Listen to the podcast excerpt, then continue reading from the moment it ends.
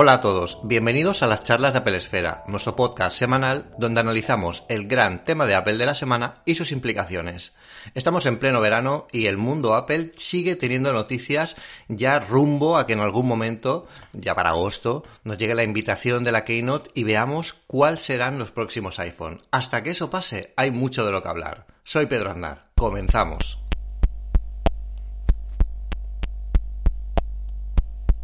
Hoy me acompaña Miguel López para hablar de, bueno las noticias de Apple que han salido esta semana que tienen mucho mucho contenido y casi que nos apuntan un poco a la dirección eh, que comentaba en la presentación ya ese septiembre. Eh, hola Miguel, ¿cómo estás? Muy buenos días, Pedro. ¿Qué tal? Muy bien, muy bien. Ya preparado preparado ya para, para el verano. Miguel, ¿estás vacunado ya? Estoy vacunado. He pasado un poquito los efectos de la segunda dosis de Pfizer pero vamos, ya voy rumbo a tener dentro de unos días eh, la inmunidad máxima que me, que me, pueden dar las vacunas y bueno, pues ya respecto a eso, tranquilo. Muy bien, muy bien. Pues nada, perfecto. Ya que estamos, a ver si conseguimos salir de, este y volvemos a recuperar eh, bueno, pues esos eventos presenciales. El otro día estaba recordando la, la reinauguración de la, de la Presto de Pases de Gracia que, que, estuvimos. Eso es una, maravilla. A ver si, si vuelve eso pronto para, para que podamos hacer cosas un poco más con más gente, ¿no? Que aquí ya año y medio tan alejados unos de los otros, la verdad es que se echa de menos. Em, una de las cosas que, que, Apple no echa de menos es sacar betas y betas sin parar, sobre todo en estas fechas después de que en, la conferencia de desarrolladores sacaran una, bueno, los nuevos sistemas operativos con cosas bastante atrevidas. Yo quería preguntarte, aprovechando que, que esta semana está aquí Miguel con nosotros, como sabéis Miguel es además eh, de, de, editora Peresfera, también trabaja para, para, para Microgestión, dando formaciones, eh, que es un premio reseller, dando formaciones de productos Apple, de servicios, y aprovechándole, vamos a, vamos a aprovechar un poco y, preguntarle todas estas novedades de Apple, cómo, cómo impactan en la vida real, ¿no? Si tienen algún impacto, cómo son sus, em, eh, bueno, pues, sus alumnos, ¿no? Si le preguntan por este tipo de cosas. Yo Em, hablando de la noticia, ¿no? La, tercera beta de iOS 15 y macOS Monterrey ya está aquí con, con, cosas muy atrevidas, ¿no? Como el rediseño de Safari, bueno, widget de música, que eso al final no deja de ser algo anecdótico. Eh, Miguel, ¿alguno de tus, de tus alumnos alguna vez te ha hablado de betas o de querer ponerse algo así o de intenciones de, hacerse? O sea, eh, la gente normal, si instala estas cosas. El usuario general eh, no me habla nunca de betas. Hay un 0% de, de estadísticas. Un 0%, o sea, nunca nadie te ha preguntado. Nunca nadie me ha preguntado por, por betas. A lo mejor alguna persona me, me ha dicho, eh, oye, pero me he enterado de que están probando y tal. Digo, sí, pero ni siquiera entienden el concepto de beta, ¿no? Eh, pero, pero claro, estamos hablando de, de, de, usuarios que es que, que, no están puestos en este mundillo. Entonces, eh, bueno, lo, lo entiendo. Yo personalmente eh, no me instalo, además no me instalo nunca betas en mis dispositivos porque como los utilizo para enseñar a los usuarios, eh, pues cómo, cómo funcionan las cosas, pues hubo un año que me instalé una, creo que fue iOS 7, solamente para ver el cambio radical de diseño, no sé si recuerdas, el cambio de diseño de iOS 6 al 7, y ahí ya sí que me venció la tentación y tal, y, ya me provocó, no diré problemas, pero mucho lío, porque claro, los clientes me decían, uy, pero, pero, pero, pero ¿qué iPhone tienes tú, no? ¿Esto es un Android o...? Entonces, pues, eh, claro, dije, no, no, mejor como, como esto, mis dispositivos los ven muchísimo mis, mis, mis clientes, pues, pues mejor tenerlo estable y esperar, tener un poquito de paciencia y esperar la versión final. Pero vamos, ellos no saben nada. Ni de beta pública, nada, no te dicen nada, ¿no? Ese tipo de cosas, nada, nada, nada, Cero. Bueno, la verdad es que lo probaste en un momento arriesgado, ¿eh? Porque el cambio de iOS 6 a iOS 7 mm. sí que fue muy radical y ese cambio sí que tuvo, no problemas porque al final no deja de ser una beta y es algo que, que, que Apple utiliza para que los desarrolladores preparen sus aplicaciones y en aquel momento había mucho que preparar, habían cambiado layouts, habían cambiado, bueno, mm. eh, controles, APIs, un montón de, de cosas y, claro, la, verdad es que sí que era un cambio muy radical. Aquí es eh, Jonathan Ive en su máxima expresión, cuando dijo, quitadle todos los, todas las sombras y todo lo que tenga algo que no sea plano, quitadlo del sistema operativo. Pero bueno, eh, comentábamos esta semana, pues eso, que las, eh, estas betas ya empiezan a notarse con un poco más de color, empiezan a tener em, eh, más, más, contenido, ¿no? Empiezan a ser más densas en cuanto a lo que a lo que estamos viendo. Sobre todo hay un cambio, el rediseño de Safari, que está siendo yo creo que está siendo casi objeto de, estudios por parte de Apple en plan globo sonda, ¿no? El primer rediseño de Safari fue em, muy muy atrevido, ¿no? Cambiaba la barra de, de, estado de un sitio a otro. ¿Tú, lo has visto en persona, este el nuevo rediseño de Safari, en algún sistema operativo, en, Monterrey o en, o en iOS? He visto, mira, eh, no, he, no he probado, pues, como lo he dicho antes, ¿no? que no instalo betas, no he probado Monterey, pero sí que puedes probar el nuevo diseño de Safari instalándote la Safari Developer Preview, que es perfectamente compatible con Big Sur. Y tú ahí ya puedes tener esa interfaz nueva de Safari que presentaron en Monterey. Y la probé durante unos minutos y dije, o sea, mi conclusión fue, bueno, esto tiene pinta de, ser un cambio fuerte y ya veremos si me acostumbro o no. Yo ahora mismo utilizo Safari para todo, para todo, tanto en iPhone como en Mac, más que nada porque la diferencia de rendimiento con el, con el chip M1 respecto a otros navegadores se nota demasiado como, para, como para ignorarlo. Entonces, em, Claro, yo tengo intención de intentar adaptarme a esa nueva interfaz. Ahora me da la impresión de que, de que puede repetirse la historia de, pues, de, que, pasó con Safari 4, que presentaron un cambio de interfaz muy, muy, muy radical y que luego mm, acabaron como, eh, como rebajando el cambio, ¿no? Y diciendo, vale, vale, no, no vamos a ser tan, tan, tan bestias, vamos a hacer un cambio un poquito más, más suave. Eh, ya veremos. A mí me atrae mucho sobre todo lo de los grupos de pestañas, que lo veo bastante bien gestionado, pero claro, falta que la interfaz pues sea realmente la que, la que quieren, la que quieren poner ahí. Sí, aquí eh, la verdad es que es un cambio atrevido. Yo creo que también eh, lleva un cambio en, la interfaz de usuario que, puede. Yo te lo digo porque esto, el Safari va a ser el número uno de, de preguntas de tus alumnos cuando esto salga público. O sea, tenlo claro, porque la barra de, direcciones ha cambiado de posición y es un poco incómodo porque tú vas a pulsar arriba, pero es que ahora está abajo.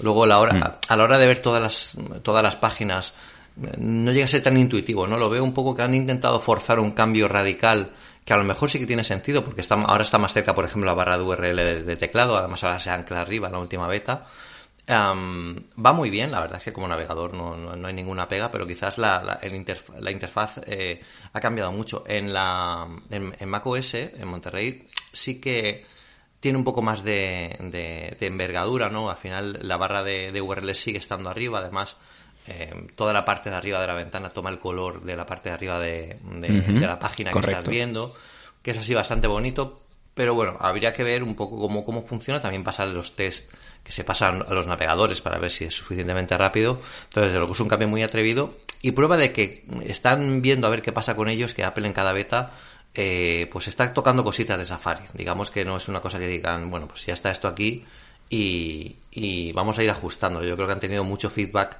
de los desarrolladores y también de la gente que lo está probando porque la beta pública ya está, ya está pública, ya se puede descargar, no hace falta ser desarrollador para, para eso y la gente ya, ya, ya lo está probando. Otra cosa, Miguel, ya cambiando de noticia, que la gente, que ha llegado a la gente, es, pues son los M1. Tú fuiste aquí en Apple Esfera de los pioneros que se, que se pilló el primer, em, em, perdón, el Mac Mini M1.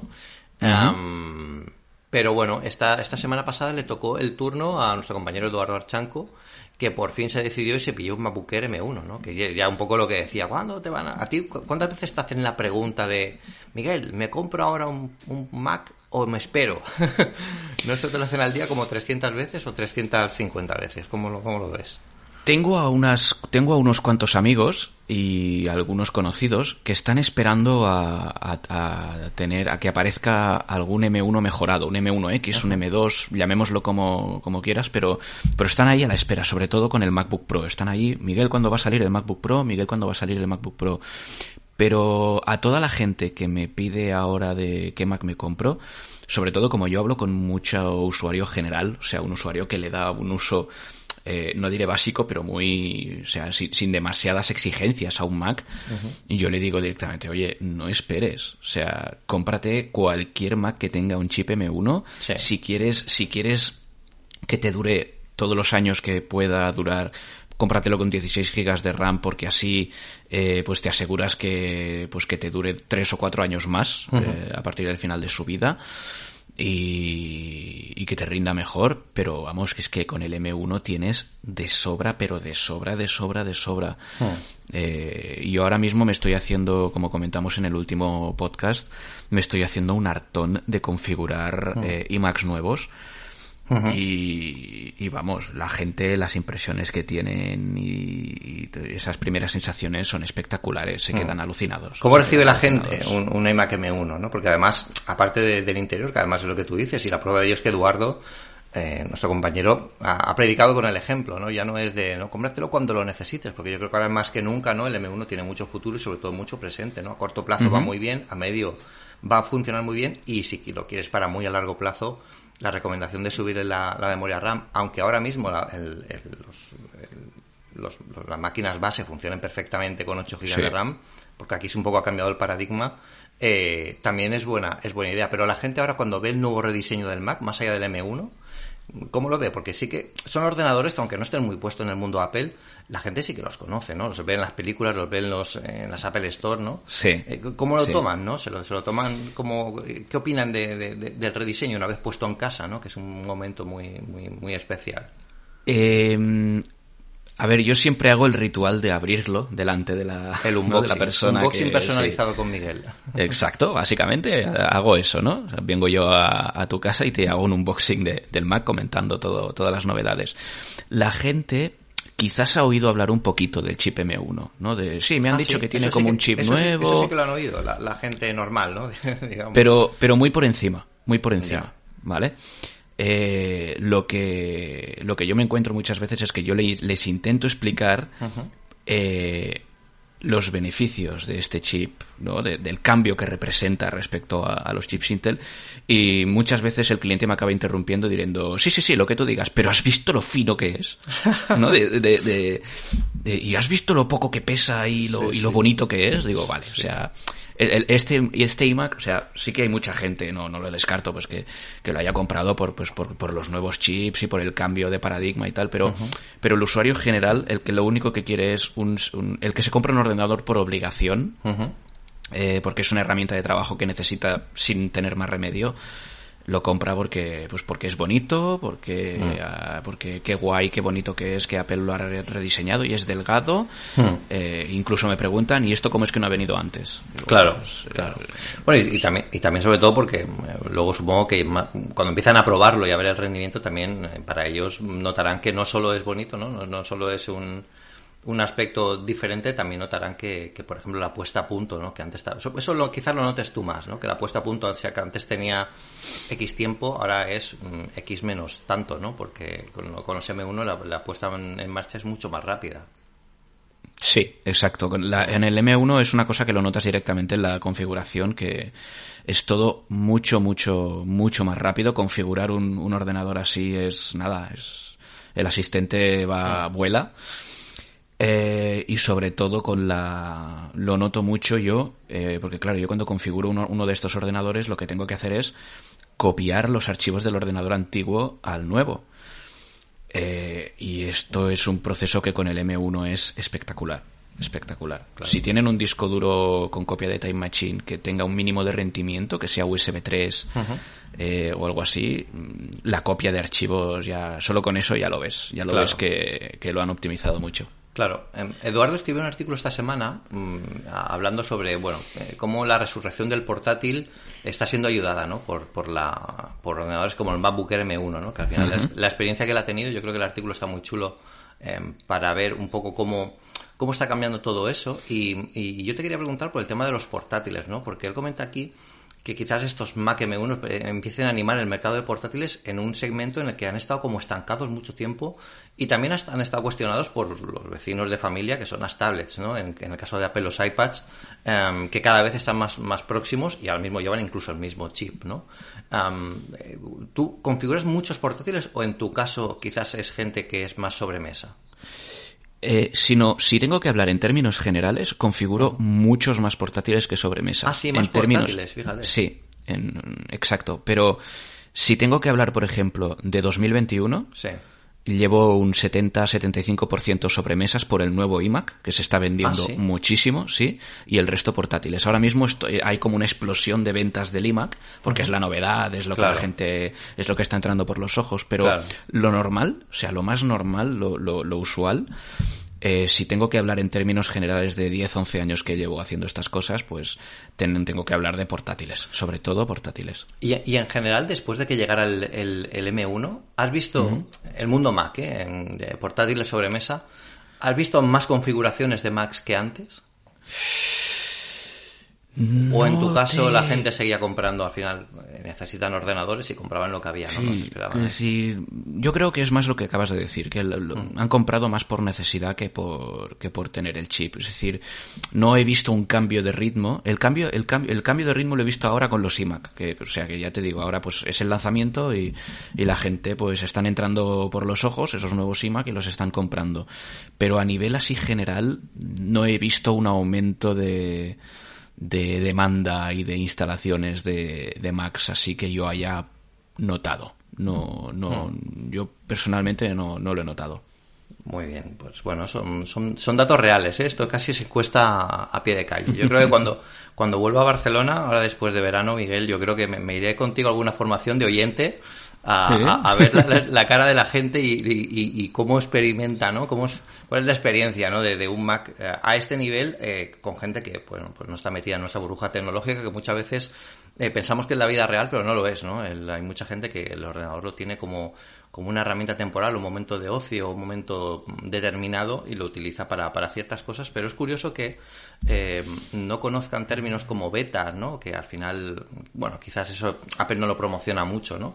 Pero el tema M1, que es algo como más técnico, ¿no? No sé si antes esta gente te hablaba de procesadores i7, ¿no? Por ejemplo, de Intel. ¿Te hablaban a ellos de, Nada. Sin embargo, del M1 sí que lo conocen, ¿no? Casi como producto de Apple dentro del producto de Apple. Eh, que decir, ellos lo que ven es el Mac y lo que les preocupa más es, eh, oye, pero yo aquí necesito el Office, ¿me podrás instalar el Office o no? ¿Sabes? Son, van a lo, lo- mis clientes van a, Sí, sí, sí, a lo que van. Exacto. Y ellos, ellos no, o sea, ellos ven el ordenador nuevo y, y- y se alegran y se sorprenden de lo bonito que es, pero siempre, hasta que no ven que todos sus archivos están ahí, todos los programas que necesitan están ahí y toda la configuración que tenían ellos en el ordenador antiguo está ahí, mm, no están tranquilos. Claro, ¿no? Dice, claro. dice, ya me miran con cara de no te vayas hasta que esto esté mm, a mi medida. Que, que bueno, es, es mi trabajo hacer. Claro, claro. Eh, Es muy interesante. Y, y ya, última pregunta aquí en, el, en, el, en, en este sentido.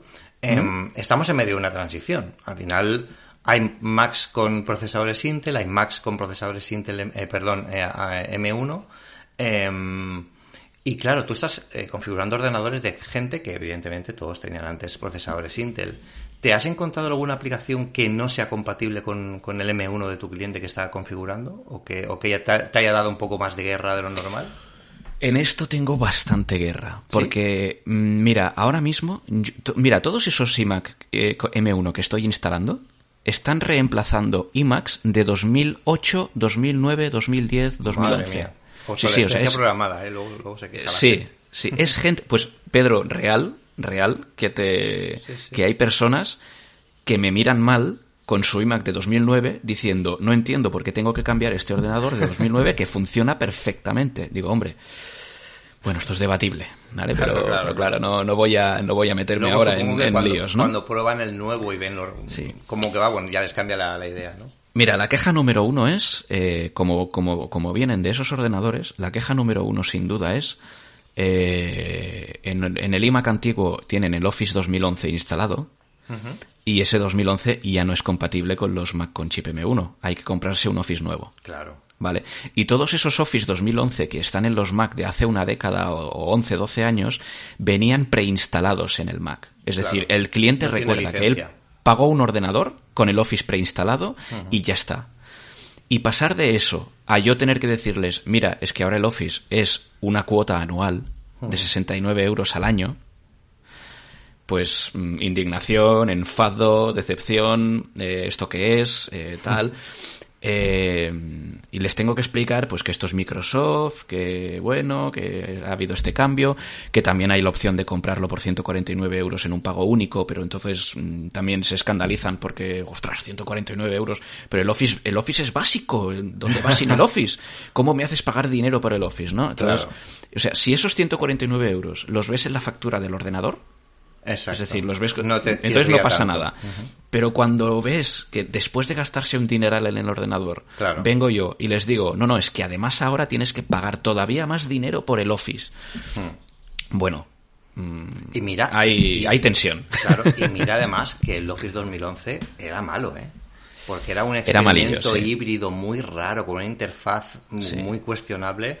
Eh, pero bueno, yo creo que fue uno de los Office que más éxito tuvo en, Sí, sí, sí, sí, eh, porque era el primero un poco serio, ¿no? Que ya empezaba a tener cosas de la versión de Windows, no al nivel de que hay ahora, ¿no? Porque yo creo que incluso tus clientes cuando vean todo lo que ofrece, todo lo que puede ofrecer el, por ejemplo, la, suite de Office 365, ¿no? Los, por ejemplo, en la oficina eh, tenemos la, la, suite del Office 365 y, y, trabajamos con ella, la verdad es que funciona funciona de maravilla, ¿no? Apple, eh, Microsoft se ha puesto aquí mucho las pilas en este sentido pero y problemas de incompatibilidad de alguna aplicación rara de estas mira pues soy resulta que soy mago no y tengo una mm. aplicación para catalogar mis trucos de magia que ahora no está para M1 y Rosetta no la emula correctamente. Alguna de estas raras raras eh, raras raras no. Raras yo diría que no. Eh, a ver en algunos casos me he encontrado con Canvas. Recuerdas Canvas ostras madre mía. Vale eh, pues algún cliente todavía está ahí rezagado utilizándolo. Mm. Sobre todo, pero sobre todo es Office y, algunos programas de Adobe de gente que los instala, digámoslo, de manera no oficial. ¿Vale? Sí. y, hay clientes incluso que, no sé si por pura ignorancia o intentando colarlo, ¿no? De, mm. oye, pues ah, yo esto lo he instalado, lo recuerdo que no tuve que pagar para instalar esto. claro, yo tengo que decirles, mira, pues esto cuesta dinero y, tal, pero sobre todo el, mira, eh, fue ayer, no sé si fue anteayer o ayer, que yo, no, fue anteayer, anteayer, yo fui a instalar uno de esos ordenadores nuevos, un iMac, y, y, la, y la clienta, una señora que, los estaba usando, eh, tenía el Photoshop CS3 instalado. Madre mía. Y me decía, oye, pero es que yo quiero ese Photoshop en el nuevo. Y, claro, eh, su forma de ver las cosas es, o sea, ¿por qué es tan difícil? O sea, yo lo veo súper sencillo. Es esto en el nuevo. Lo pasas, claro. Y lo pasas y punto. Y claro, en el nuevo ves una bonita señal de prohibido encima de la aplicación. y lo tienes que explicar, que ya no es compatible y que en Photoshop cuesta, creo que son 12 o 20 euros al mes. Mm. y además, a ver, programas raros. Cuenta, si, quieres contar como raro IDVD y iWeb, que algunas, que algunas, que algunas personas también, sobre todo, mira, una, una cosa que hiere mucho al cliente es que ya no hay disco óptico. Ya, ah, ya no. Hay gente, hay gente mayor que todavía lo utiliza. Sí. Y se queja porque tiene que comprarse un lector externo. Sí, sí, sí. Y graba, todavía va con, va grabando DVDs para enseñarle sus viajes a la familia. Hmm. Y... Yo, tengo que decirte que yo tengo un familiar cercano que lo sigue haciendo, ¿eh? sí, sí, sí, sí, que cuando se van de viaje luego graba un CD y lo reparte a modo de souvenir entre la gente de la familia que ha ido. la gente. Muchas gracias, porque además los hace muy bien, ¿no? El tío no sé con qué programa los hace, pero lo monta y tal, luego hace las, capturas de pantalla. Pero bueno, pero para esta gente le puedes. Hay DVDs externos, ¿no? Todavía le puede, hay unidades externas. y no necesariamente la de Apple, porque funcionará cualquiera que compres de cualquier marca, ¿no? Bueno, casi bueno, cualquiera. Yo lo que hago muchas veces es enseñarle a esa gente que no hace falta usar DVD y les explico pues que ahora la gente lleva smartphone, que ahora la gente lleva ordenadores y trabaja con conexión a internet permanente, entonces lo que les digo es, ¿por qué no lo subes a algún servicio como WeTransfer mm. y lo mandas por correo instantáneamente a toda su familia y te ahorras cuando, te, cuando les dices que ahorras dinero, ya es la palabra. exacto. dices, mira, no te tienes que comprar DVDs, no te tienes que preocupar de programas antiguos de grabar DVDs y crear menús de DVDs y tal, y no te tienes que comprar una lectora externa. Claro. Coges el iMovie, compilas la película, la pasas a, por WeTransfer a todas las personas que quieras y ya has hecho tu trabajo. Claro, claro. Y digamos un 60% de personas pasan a hacer eso porque lo ven bien, pero sí que hay esa cantidad de personas que dicen es que regalarlo algo tangible Claro, claro, claro. Es, como es el, hecho del detalle físico, ¿no? Exacto, exacto. Y, sigue, teniendo mucho valor. De hecho, yo creo que ahora mismo el, máximo problema, entre comillas, de, del mundo digital es que hay algo que no se pensó quizá con, todo el tema de transformación digital y es que la cosa física pues tiene cierto componente ritual o cierto componente mm. emocional. Eso pasa en los videojuegos, ¿no? Em, hay canales, eh, por ejemplo, el de Spinecard, Tuber Viejune, que comentan canales de YouTube también muy buenos que, que, son coleccionistas, que tienen joyas de, aquel momento. Y el hecho de tenerlo en físico, mucho más allá de que puedas jugarlo hoy en día casi donde quieras de forma, de forma digital, pues es un componente de coleccionismo también muy importante. Y yo entiendo que aquí en este caso, pues como te comentaba de mi familiar, pues el hecho de regalar algo físico no, no, no es lo mismo. Te mando un email con las fotos que mira qué bonito que me ha quedado, que he hecho la portada, que te lo he grabado en tal. Mm, Pero bueno, yo creo que es algo que, que, comenzará a pasar. Y esto, eh, Miguel, yo lo viví en cierta forma, tú porque eres más joven, pero yo recuerdo cuando mi primer ordenador que iba a cassettes, cassettes de, de música, era, era, un Amstrad y le poníamos cassettes, y de esto se pasó a los, a los disquets, ¿no? Era como, como pasar de lo analógico a lo digital en cierta forma, ¿no? Y, y, esto acabará pasando y la gente se olvidará de los DVDs. O sea, la gente acabará ya pensando, pero esto es redondo para qué era, que son posavasos, ¿no? Lo mismo ahora, el otro día le di un, le di un cassette a, a, un sobrino hmm. mío y lo cogió y pensando que era una consola. O sea, que ¿dónde están los botones, no? Un cassette, que no sabía ni siquiera que se tenía que poner en alguna parte. Pensaba que era, que se abría de alguna forma como una Nintendo de estas de esa, alguna cosa así que era muy loco, ¿no? Pero bueno, vamos a hablar de, dos locuras también. Vamos a, estamos en el mundo real, pero luego hay un mundo como ahí muy loco de, Apple, donde Apple está haciendo unas cosas que se llaman las Google Glass, perdón, las Apple Glass. esperemos que no tenga el mismo futuro que las Google Glass, que son las gafas estas de realidad ampliada o realidad virtual que está preparando Apple con dos cosas muy importantes. Una es el tema de, eh, saber detectar eh, todas las articulaciones de tu cuerpo para poder mapearte dentro del mundo virtual perfectamente, pues estás en una videoconferencia, estás en un videojuego que tal cual tú estás en la realidad, que te vean a otra persona, ¿no? Y luego es todo este caudal de datos, que son muchísimos, eh, hay una patente que utiliza la mitad del ancho de banda para transmitir la misma información. O sea, esto es súper importante porque al final el tema de transmisión de datos en un producto como este, que además yo creo que irá muy orientado al mundo mobile, al mundo em, al mundo más ah, bueno, no tanto estar en casa, ¿no? Yo creo que aquí se abre una oportunidad muy grande para el mundo Apple porque, eh, tal como comentaban bueno, los grandes del mundo virtual, el futuro de la realidad virtual y la realidad ampliada está en el movimiento, no, no estar en casa enganchado a algo de sobremesa, sino pues conectado a un iPhone, ¿no? Una máquina más movible como las eh, las, las, nuevas Oculus que son incluso independientes, em, tus clientes saben, te preguntan por estas cosas tan locas. Oye, ¿cuándo va a sacar? Te preguntan por el teclado holográfico que, que iba en Apple Esfera enviándonos durante 10 años. Este tipo de cosas locas que se ven por internet te preguntan por qué no están y, y ese tipo de cosas. ¿La Google Glass es un, es un producto para ellos que vaya a salir? Eh, no. O sea, y aquí sí que te puedo decir 0,000.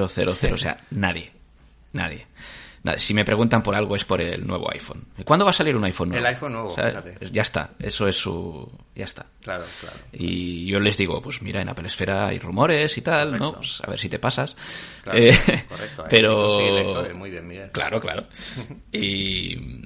Pero ellos, no, o sea, no están, no saben, o sea, no están al nivel de saber quién es Mark Gurman, Minchi Kuo, ¿sabes? No, no están a ese nivel. Ellos saben de, bueno, ¿y el iPhone 15? El iPhone 15, ¿el iPhone 13 cuándo?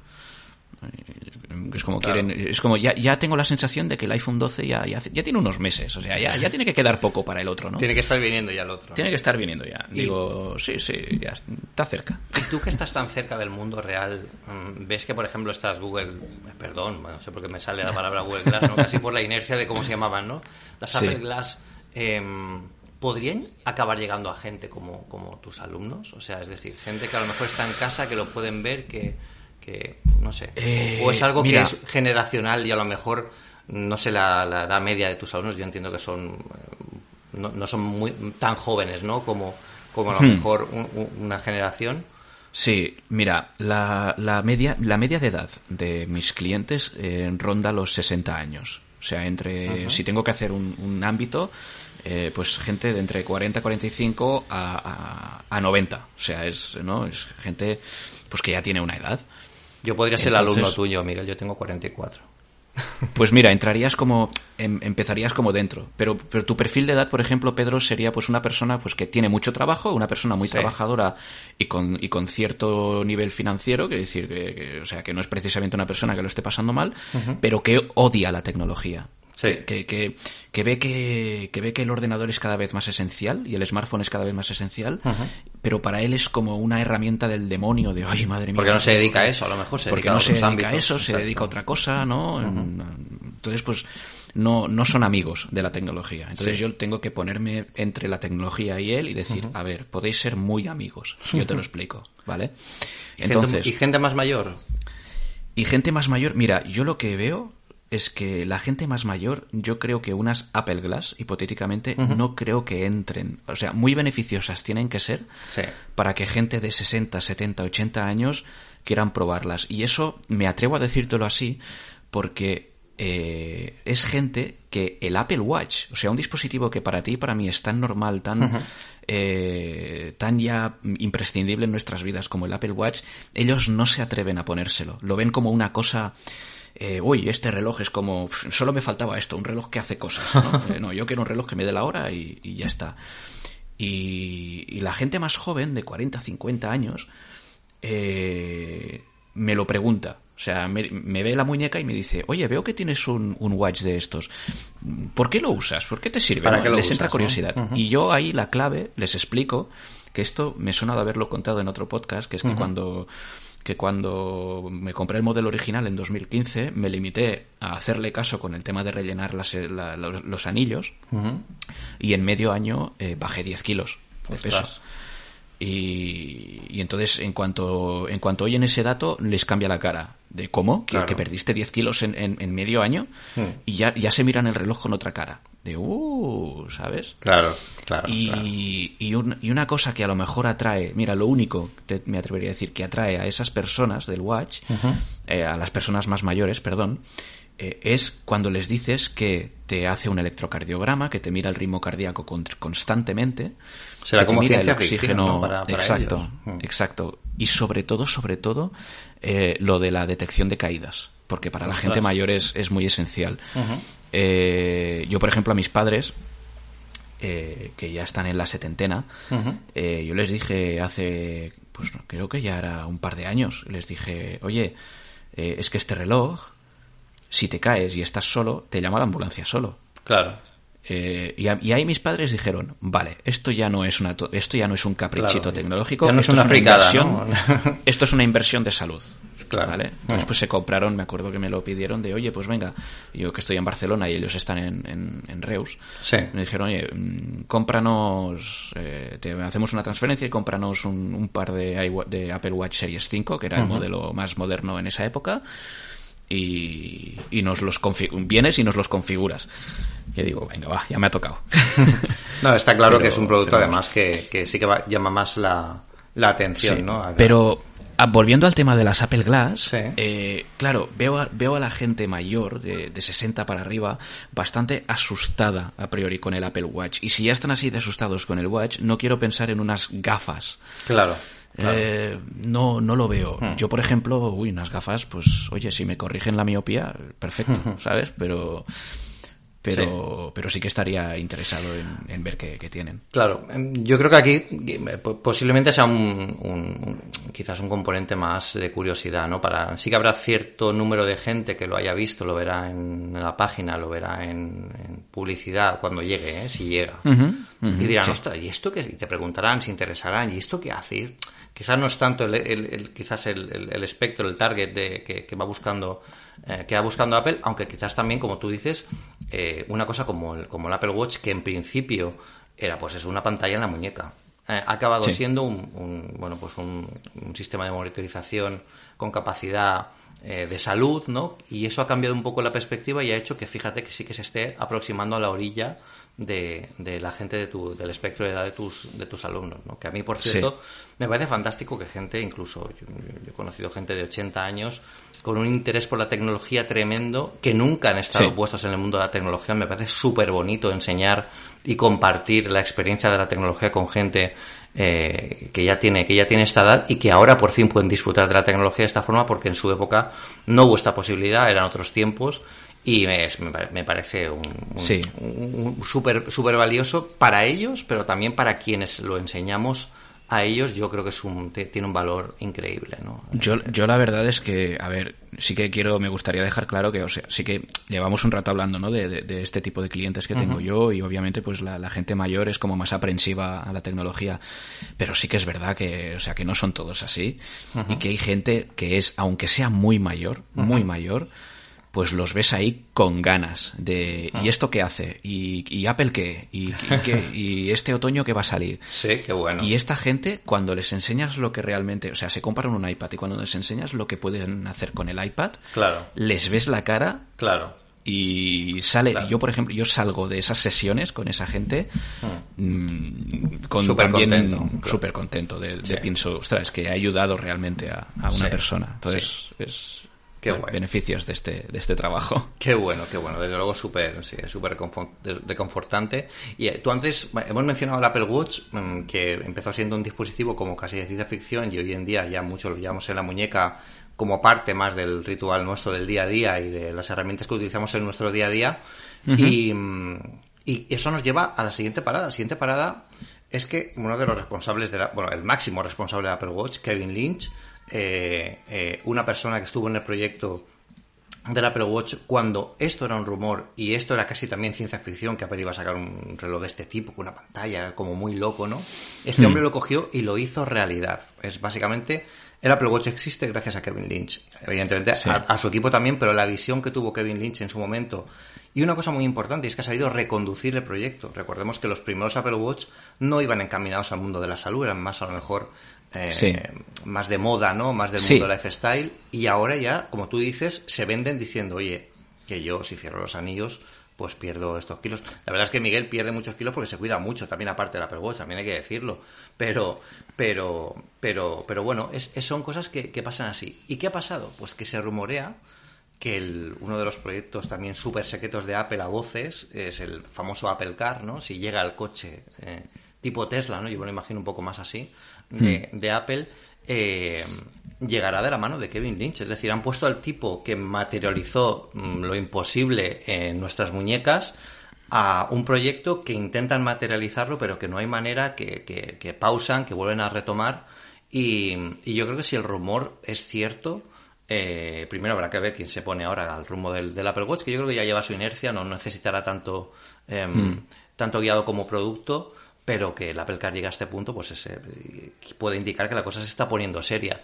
Y de esto yo también te quería mm. preguntar, mm, porque de esto sí que a lo mejor sí que se ha oído más, ¿no? Y un coche sí que es una cosa que, la gente entiende, ¿no? No te preguntan si Apple va a sacar un coche ahora que está tan de moda los Tesla, los coches eléctricos, Volkswagen, el cambio, ¿no? de, de combustión como decía, como decía Eduardo Arcos en, de, zumo de dinosaurio a, electricidad. ¿Esto no, no, te preguntan nada de esto? Mm, anecdótico. Ah, una o dos. Sí que te preguntan, ¿no? Sí que hay un, sí que por lo menos sí que hay algo más. Te hablo, pero sí, pero te hablo de, de, una o dos personas, ¿eh? solamente de, del otro. Y leí en el, en algún periódico que, que quieren hacer un coche. Digo, entonces yo, normalmente mi respuesta es sí, bueno, pero esto. Sí, sí va para largo. Es decir, no va para largo y si la cosa sale bien. Creo que hace nada leía que eh, Elon Musk, el, el, responsable de Tesla, eh, rebajaba un poquito las expectativas del tema de la conducción completamente autónoma. de, bueno, vamos a necesitar un poquito más de tiempo para, para que esto sea una realidad. Entonces, eh, bueno, eh, a ver qué a ver qué pasa. Yo la, verdad es que la llegada de Kevin Lynch en, en, este equipo, pues es lo que tú dices. Creo que aquí es es como una señal de que Apple se está tomando cada vez más en serio este este proyecto. Eh, y del mismo y tengo la misma sensación en esto del Apple Car que con las Apple Glass, que es que de la misma forma que cuando nos hablaban de un iPhone nos imaginábamos un iPod con, con teclas de teléfono. ¿Vale? Ahora mismo tenemos en la cabeza un coche con, con, el logotipo de Apple en su frontal o unas gafas como unas Google Glass pero de la marca Apple, pero luego cuando nos lancen el producto diremos, esto no es como yo me imaginaba, no se ha visto nunca algo así y pero al mismo tiempo diremos, ¿y cómo es que ninguna otra empresa se le ha ocurrido esta idea? Sí, sí, ¿Vale? Que es lo que pasó con el iPhone. Con el iPhone. Y, y, con el. No sé si con el Apple Watch, pero se acerca. Con el Apple Watch Entonces, no, no, quizás no tanto, ¿no? Porque ahí mm. sí que se habla mucho de pantallas curvas, ¿no? En el momento en el que las pantallas curvas quizás no estaban tan. Um, tan en el mercado y sí. pero con el iPhone fue espectacular yo recuerdo el primer año de Apple Esfera fue el año justo antes de que saliera el iPhone 2006 y ahí teníamos rumores muy locos, cada uno, a cada cual más loco. O sea, por eso, precisamente Steve Jobs, cuando presentó el iPhone original, dijo, bueno, y aquí tenéis, este es el iPhone, y puso una imagen detrás de él de un iPod con, con, con dial de este para marcar de los teléfonos antiguos, que seguro que a lo mejor muchos de los que nos escucháis no sabéis ni lo que es, ¿no? Porque es mucho, mm. mucho más antiguo hasta que yo. Y, y la verdad es que eh, eh, este cambio de esto, este cambio un poco de paradigma sí que puede, sí que se puede hacer más visible, ¿no? De, cara a la gente, ¿no? Que al final es un coche. Si lo convierten en servicio, por ejemplo, que es lo que hemos comentado con Eduardo también en algún otro podcast, eh, quizá también cambiaría un poco el modelo que tenemos de coche en propiedad, ¿no? Ahora también que está, está mucho más de moda el renting, por ejemplo, este tipo de cosas que, que en el mundo de la automoción a, está cambiando y, y está tirando un poco por um, bueno, por, por, por, cauces a ver qué se puede explorar, ¿no? Más allá de cambiar el motor eh, de combustión por el eléctrico, que yo creo que se, eso está claro que sería, sería algo así. Hmm. Y, y, y, hablando de cambios, Miguel, bueno, hemos visto ya detalles del, del iPhone SE 3, ¿no? Que va a llevar un chip A14, 5G y el mismo diseño que tienen ahora. Yo te quería preguntar, ¿cuál es el, el iPhone por el que más preguntan tus, tus alumnos? Mira, eh, mis clientes o alumnos, o como queramos sí, llamarlos, bueno. sí, o sea, yo, no, no, es, es, o sea, decir alumnos también está bien, ¿eh? eh normalmente, normalmente se compran o, eh, o, un iPhone 12 ahora mismo, porque es el último modelo, no el Pro, ¿eh? El 12. Sí. Porque es pues el, el, iPhone así más moderno, de la gama más, más reciente.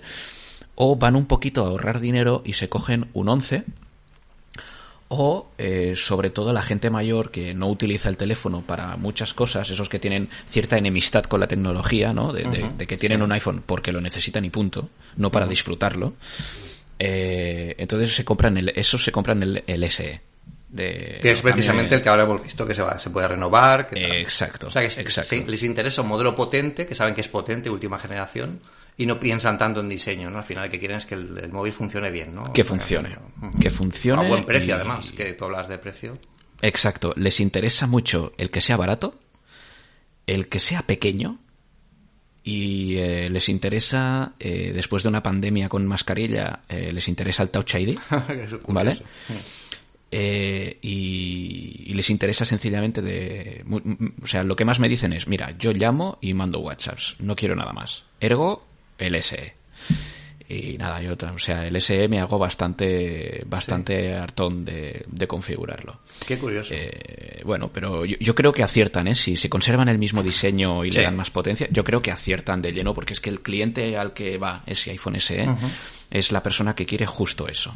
Claro. Eh, mira, modernito con el 5G, pero que sea pequeñito, hmm. basiquito y baratito. Es curioso porque, eh, de hecho, la, el iPhone SE siempre se cuestiona un poco en el hecho de, bueno, es que tiene muchos marcos, está completamente pasado de a nivel hmm. de generación, tal, aunque sea...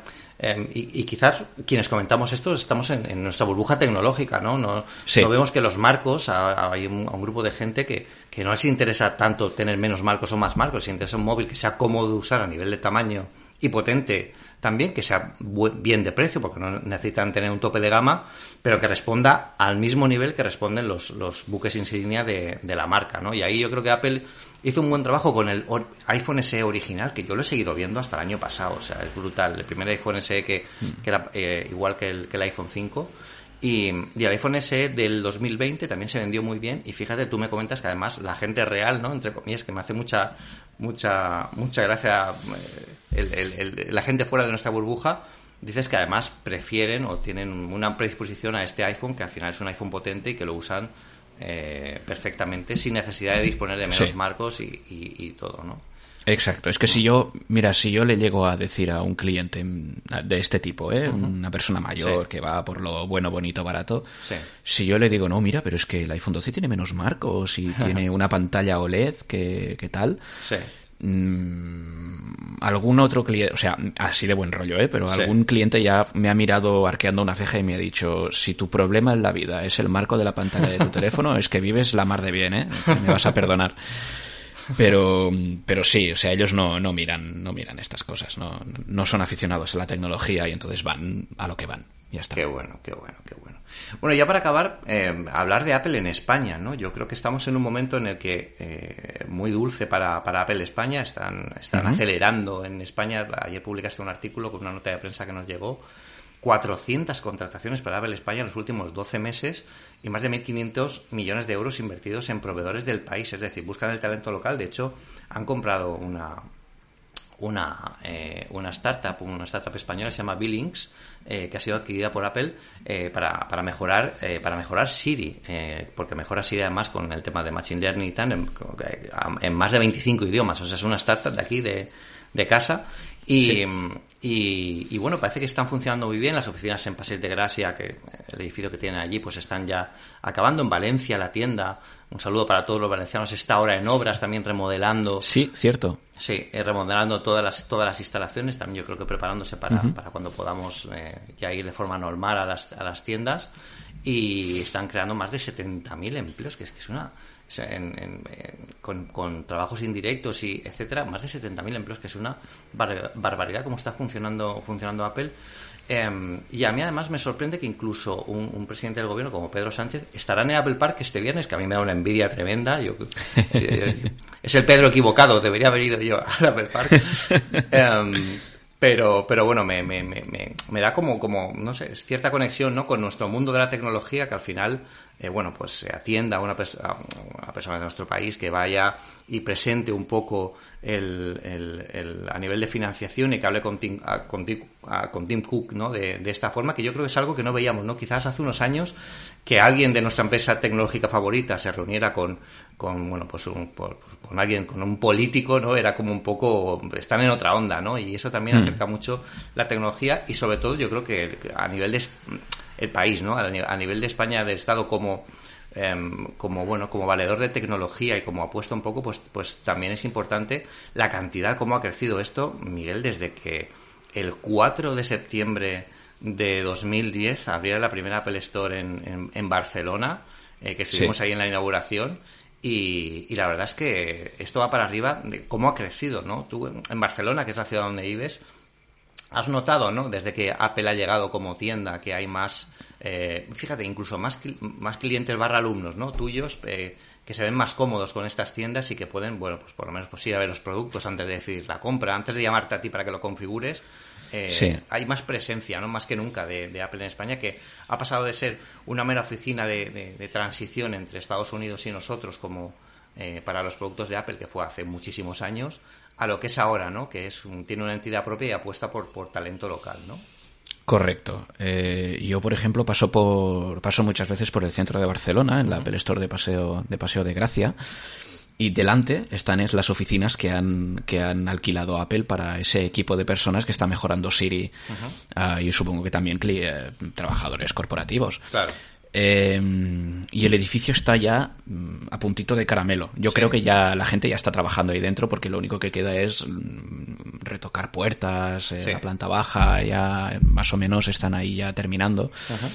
Eh, pero bueno, es una señal eso de que, de que en España pues se contrate a gente para Apple, de, pues, de esa startup.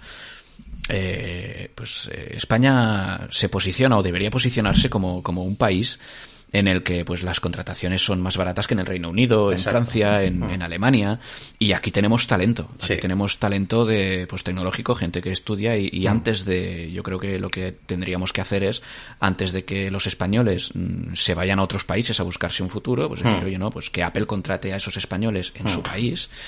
y trabajen desde aquí, desde Madrid, desde Barcelona y desde otras ciudades, Valencia, Bilbao, eh, y oye, pues, eh, pues potenciar un poquito, potenciar un poquito esto. Y ya veremos a ver. Yo supongo que tendremos la típica fotografía pues del presidente del gobierno, Pedro Sánchez, dándose la mano con Tim Cook en el Apple Park, dándonos envidia a todos, pero eh, pues bueno, pues está bien, eh, me parece bien.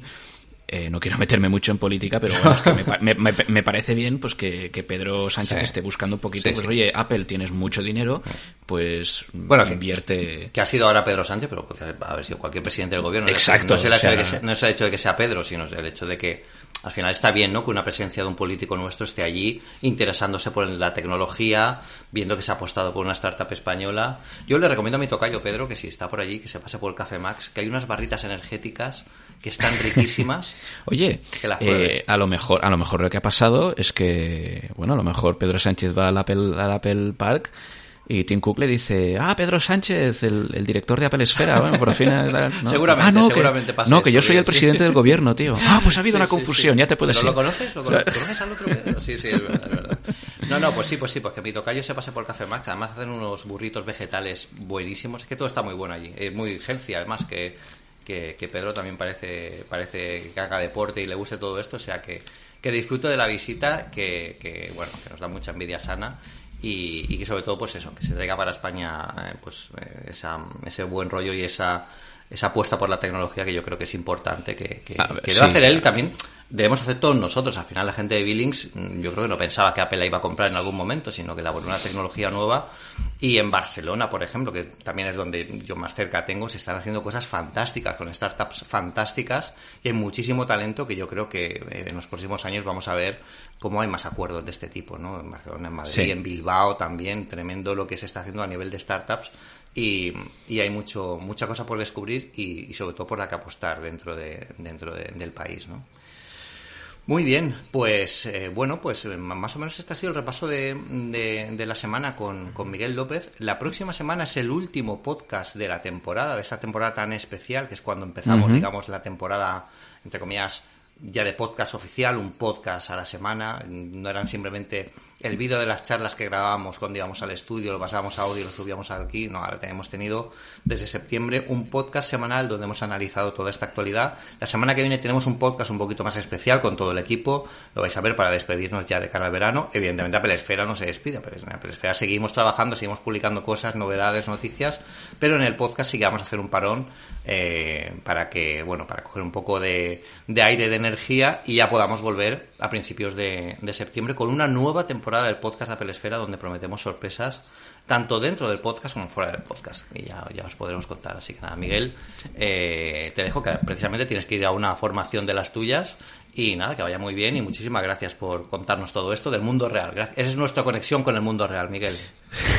con el mundo de la gente, el usuario general, ¿verdad? Exacto, exacto. Pues sí, efectivamente, ahora dentro de un ratito me acudiré a una formación. Creo que es configurar un iPad nuevo. Mira, un iPad. así que, así que mira, pues ya. ¿Un iPad Pro? Veremos a ver cómo. No sé qué modelo es. No sé qué modelo ahí a peso descubierto, ¿eh? ya te lo. luego te lo comento. Sí, señor. Pero, pero bueno, que, que, es una migración que a mí me gustan mucho este tipo de sesiones porque ves al usuario ilusionado y, estrenando un aparato nuevo. Así que. Cada veranito ahí para, para, leer, para ver pelis, para. Claro, claro, claro. así que, pues así que nada. Gracias, Miguel. Un placer, Pedro. Muy bien, pues gracias a todos. Cuidaos y cuidad mucho. Por favor, vacunaos a ver si pasamos esto de una vez. Eso es. Y, eso espero que la segunda vacuna nos afecte, como a, Miguel ya nos afectó un poquito, pero bueno, eh, se pasa enseguida. Al día siguiente ya está perfecto. Correcto. Y, bueno, pues un saludo a todos. Nos vemos la semana que viene en el podcast este un poquito especial que haremos con todo el equipo. Y bueno, pues seguimos leyendo la perisfera, que muchas más cosas. Recordemos que el verano sigue estando ahí. Empieza ya. Eh, van a empezar a, subir la temperatura de, la olla esta de, Apple porque. Eh, tenemos que ver cuándo sale el próximo iPhone, también para que Miguel se lo pueda decir a sus a sus alumnos eh, que será primera semana de septiembre. Así que todas las noticias, todo lo que salga, todo lo que pueda venir, os lo contaremos tanto en Apple Esfera Seguro como bueno en los, próximos podcasts que, que hagamos. ya después de, después de verano. Así que un saludo a todos y cuidaos y cuidan mucho. Chao, chao. Chao, chao.